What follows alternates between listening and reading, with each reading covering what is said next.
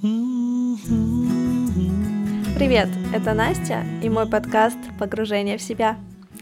Мы с вами ВКонтакте говорили о том, что сейчас, осенью, когда полны сил, энергии, мотивации что-то делать, что-то менять, что-то делать больше, чем обычно, лучше, да, эм, сейчас нужно позаботиться о том, чтобы у нас не съехала кукушка к концу года, потому что так происходит всегда, и тогда, когда есть ресурсы, нужно позаботиться и о каком-то резерве, который нам поможет. Но не только. А, об этом нужно заботиться. Может быть, уже у кого-то из вас сейчас происходит эмоциональное выгорание. Поэтому давайте разберемся с этим понятием вообще, что это такое, если оно у вас сейчас, и как его не допустить, если ну, вы просто с ним знакомы, и вы, как я, да, знаете, что точно это наступит в какой-то момент. Эмоциональное выгорание — это не диагноз. Это не что-то серьезное, э, что уже нужно, знаете, медикаментозно спасать. Но это такая серьезная ступень, После хронического стресса, когда стрессов очень много и они не решаются, и перед депрессией, когда все, ребят, уже труба. Поэтому очень важный момент, а, очень тоже тяжелый на самом деле. А, тяжелый момент, знаете, истощения. Такого энергетического, эмоционального истощение, когда э, эмоции немного притуплены, когда уже немного все равно на то, что происходит вокруг. Э, ну не то чтобы прям все равно, но что-то не так уж и радостно, да, да и грустно как-то не особо. То есть вот именно, что просто снижается вот эта вот эмоциональная, ну, эмоциональность в принципе. Вот. Ну и также усталость постоянная усталость физическая и снижение работоспособности, да, снижение наших э, когнитивных способностей, познавательных, когда ну что-то как-то все сложнее запоминается, что-то как-то больше времени я трачу на те дела, которые обычно происходят у меня вот так вот просто, да, по щелчку пальца. Вот, это неприятно, и это такой очень сильный звоночек о том, что дальше может быть хуже, если с этим не справиться сейчас. Вот. И какие аспекты у этого эмоционального выгорания есть?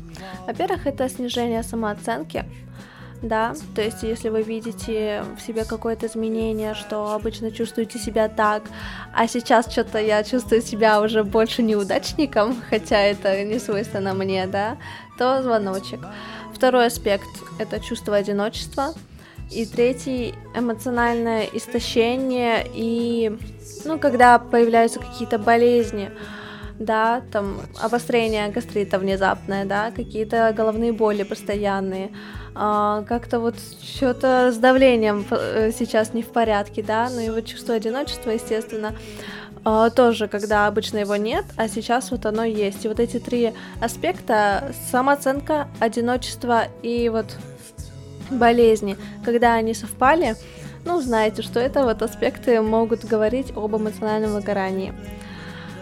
А, что может привести к нему, да, какие могут быть причины э, в зоне риска, так сказать?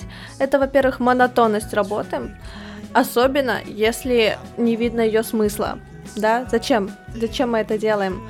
Как бы я что, стану там инженером от того, что, не знаю, учу стихи, да, в школе, или там, не знаю, изучаю психологию в университете, когда я там эм, являюсь врачом. Ну, то есть, когда непонятно, для чего это все нужно, ну, вот это вот может, да, привести к выгоранию, когда мы делаем то, что непонятно, что для чего это нужно.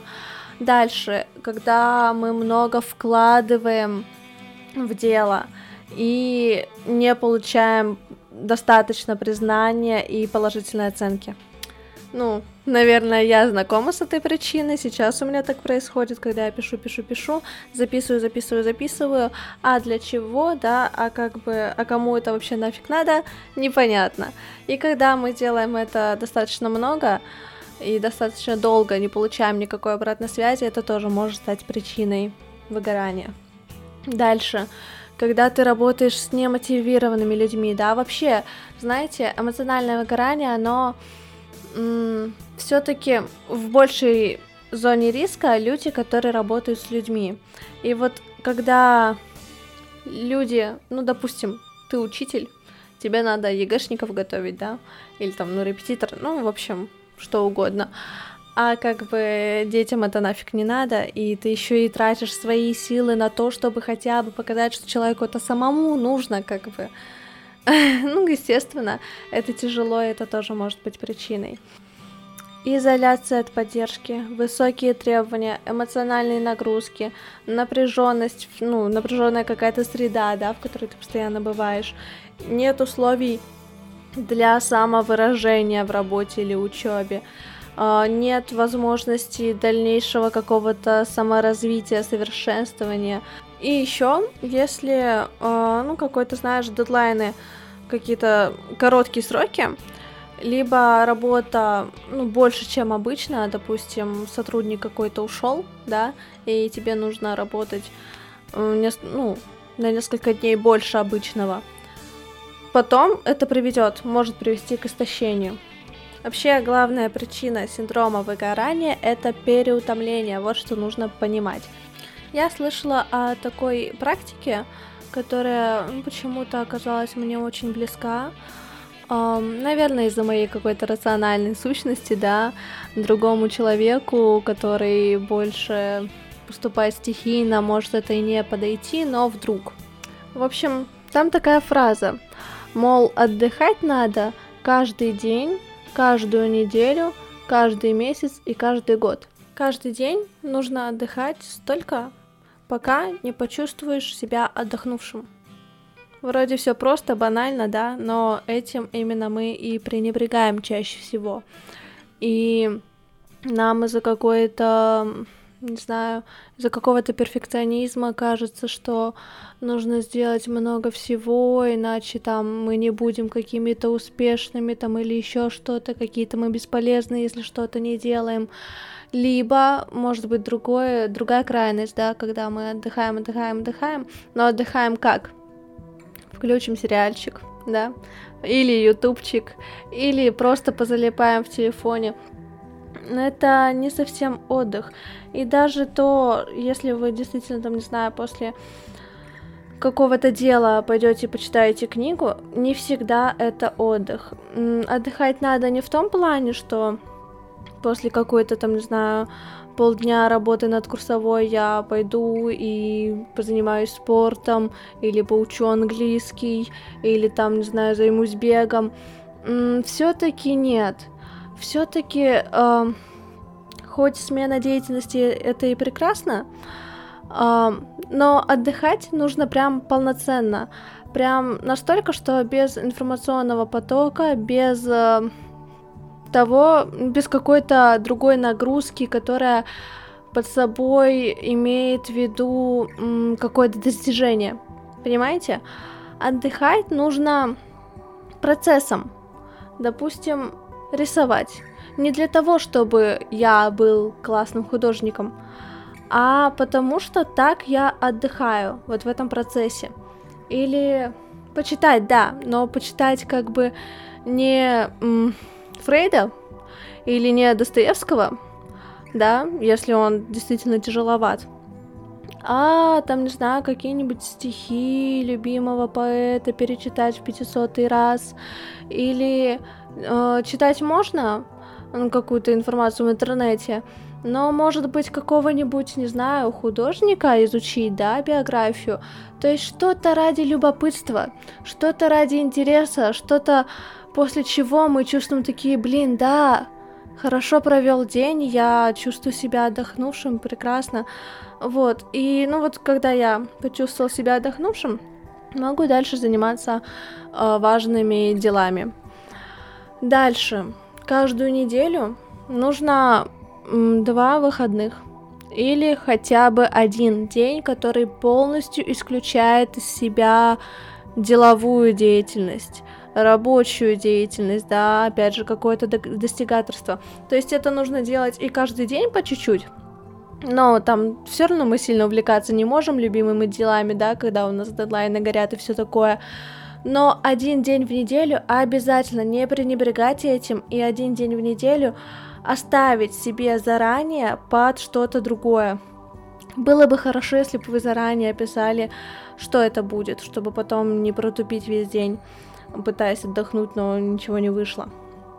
Дальше каждый месяц, вот в той информации, которую я читала, говорилось о том, что должно быть какое-то одно маленькое приключение. Куда-нибудь съездить, не знаю, какой-нибудь концерт, да, что-то сделать там с подругами, друзьями, что-то необычное, что-то, которое, ну, отличается от, от повседневности. Тоже хорошо было бы это продумать заранее и раз в месяц, ну, куда-то ездить или выходить из дома, да, и что-то делать необычное. Вот, после знаете, как говорят, там после такого отдыха нужен еще отдых. Вот такая вот встряска нам нужна каждый месяц, чтобы не было эмоционального выгорания. И каждый год э, ну, там просто говорится о том, что должно, должен накопиться целый месяц отдыха. То есть вот как бы из 12 месяцев один должен быть посвящен наш, ну, к чему-то другому, чему-то особенному. Это может быть э, действительно один месяц. Если вы школьник или студент, это в принципе возможно. Э, либо разделить, да, 4 недели. Э, раз в летом, одна неделя летом, одна неделя осенью, одна неделя зимой и все такое. Э, но это тоже смотрите, насколько это реально. Вот, э, насколько вам удобно. Но в общем должно быть так, что у вас должен накопиться месяц отдыха в году. Надо подумать, да, вот такое вот задание, такое вот, может быть, вас заинтересует. Э, не то чтобы я сама прям продумывала вот этот момент, но как-то он меня зацепил, и я стала думать, а как же я провожу время, э, стала как-то замечать, о, а сейчас у меня, похоже, приключение этого месяца, да. Думаю такая, о, угу, свободный денечек в неделю, наверное, сделаю это полностью выходным за одну неделю, да. Ну, то есть, хотя бы останется у вас в голове и, может быть, в дальнейшем поможет. Вот, что еще очень важно при профилактике эмоционального выгорания?